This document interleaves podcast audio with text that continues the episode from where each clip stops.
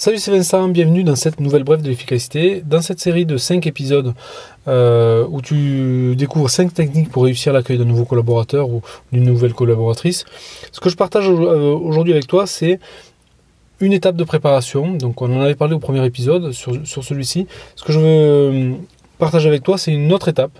parce que généralement, quand tu accueilles un nouveau collaborateur ou un stagiaire, souvent, alors plutôt pour le nouveau collaborateur ou une nouvelle collaboratrice, c'est euh, pour remplacer quelqu'un dans des fonctions.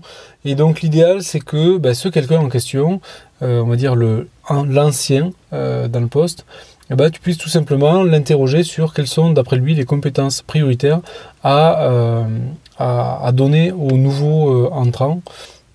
Et donc ça, l'idéal, c'est de le faire un petit peu avant. Donc imaginons une semaine avant, tu programmes une réunion avec euh, avec cette personne-là, et puis euh, tu euh, listes finalement les tâches à réaliser, et puis tu refais une deuxième passe en priorisant en fait les, différents domaines de compétences, et, et ensuite cette, cette liste-là, elle va être extrêmement utile la semaine d'après, puisque tu vas pouvoir tout simplement donner cette liste-là comme une liste, une guideline, enfin une, une, liste à suivre finalement pour le nouveau, pour ben voilà, pour monter en compétence le plus rapidement possible. Et donc, si tu combines ça avec les autres techniques que je vais partager avec toi cette semaine, forcément, l'intégration euh, de ton nouveau collaborateur va être beaucoup, beaucoup plus rapide. Et je te laisse imaginer l'énorme différence que ça fait, que ça fait, que soit pour toi ou pour lui en termes de retour, donc pour toi en termes de retour sur investissement et pour lui en termes de sentiment d'être intégré dans une équipe et donc du coup d'engagement parce que finalement c'est ça que la première impression euh, quand tu te sens engagé dans une équipe, ben, tu envie de donner en retour et du coup cet engagement là il va se traduire tous les jours euh, à partir de, des, prochains jours et, du début de, de, de, de la nouvelle expérience. Et ça, ça, a vraiment un effet important. Euh, si, évidemment, si on laisse euh, quelqu'un qui arrive derrière une photocopieuse pendant 3 jours ou 4 jours ou 15 jours et qu'on l'oublie complètement, qu'on l'a présenté à personne, forcément, la personne, elle va pas s'engager, elle va pas être focus sur les résultats que tu vas lui demander. quoi.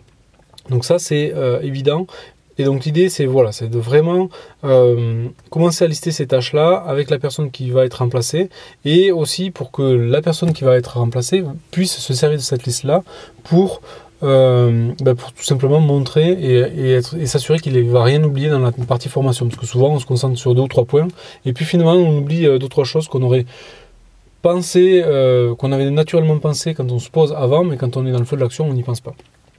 Voilà ce que je voulais partager avec toi. Donc, pense à faire cette, euh, étape de préparation. Ça peut vraiment, vraiment changer les choses et euh, encore une fois, vraiment euh, rendre beaucoup plus efficace et réussir l'accueil et t'aider à réussir l'accueil de ton nouveau collaborateur. Voilà pour la technique du jour. comme, tu le, comme tu le sais, ces, épisodes-là, ce sont que des mises en bouche. on peut aller beaucoup plus loin. Je t'ai préparé un lien en description de cet enregistrement pour que tu puisses aller plus loin. Donc tu peux ouvrir ça dans un nouvel onglet.